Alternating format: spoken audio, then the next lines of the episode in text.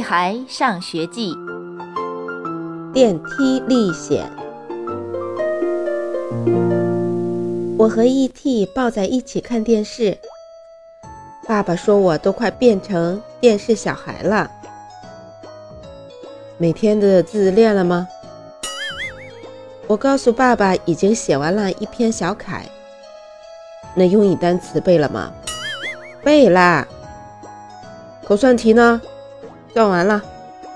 什么都做了也不能看电视，要多出去锻炼。爸爸把我从沙发上拉下来，逼着我和他一起出去跑步。我不情愿地换好衣服，鞋子好像变成了 E.T.，被爸爸牵着出去溜。走进电梯，爸爸挥舞着手臂说：“看我的肌肉！”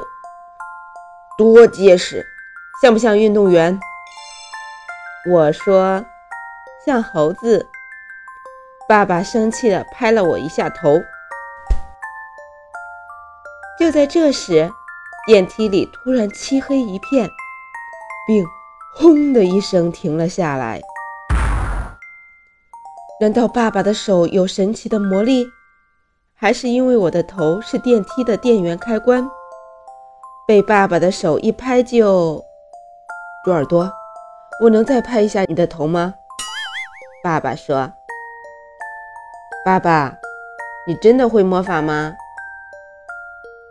别捣乱，爸爸，你要不按一下所有电梯的按钮？啊，对对对对，爸爸开始摸索起电梯的按钮来。糟糕的是，电梯停电了。按钮也不亮了。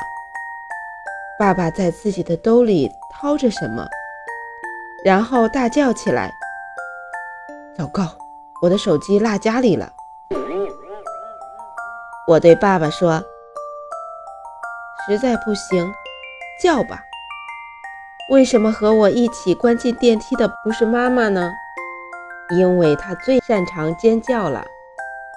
爸爸最初好像还不太好意思。”叫起来跟 E.T. 的叫声差不多，后来声音就越来越大了，有点像怪兽在怒吼。可是没有用，没有人来救我们。可怜的爸爸，声音都喊哑了。我和爸爸一起喊，一起尖叫，一起怒吼。难道我们要一起一直被关在电梯里？没有饭吃，没有水喝，没有人来救我们。别害怕，有爸爸在呢。黑暗中，爸爸拉起我的手，我感觉爸爸的手湿湿的，好像出了好多汗。不过有爸爸在，我还是挺放心的。突然。电梯里的灯亮了，我们好像都不太适应光亮了，闭了好一会儿眼睛。谢天谢地，电梯又开始启动了。此时的爸爸满头大汗，好像刚爬了一座山，又趟了一条河。爸爸赶紧按一下一楼的按钮，电梯终于平安抵达一楼。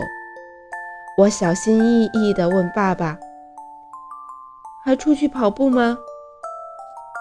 爸爸拉着我像箭一般的速度逃离电梯，然后往楼梯上跑。我们家住在十二楼。是的，比起电梯里的经历，我们更喜欢一直跑到十二楼。最好的锻炼就是爬楼梯。好像谁说过？本章节到此结束，再见。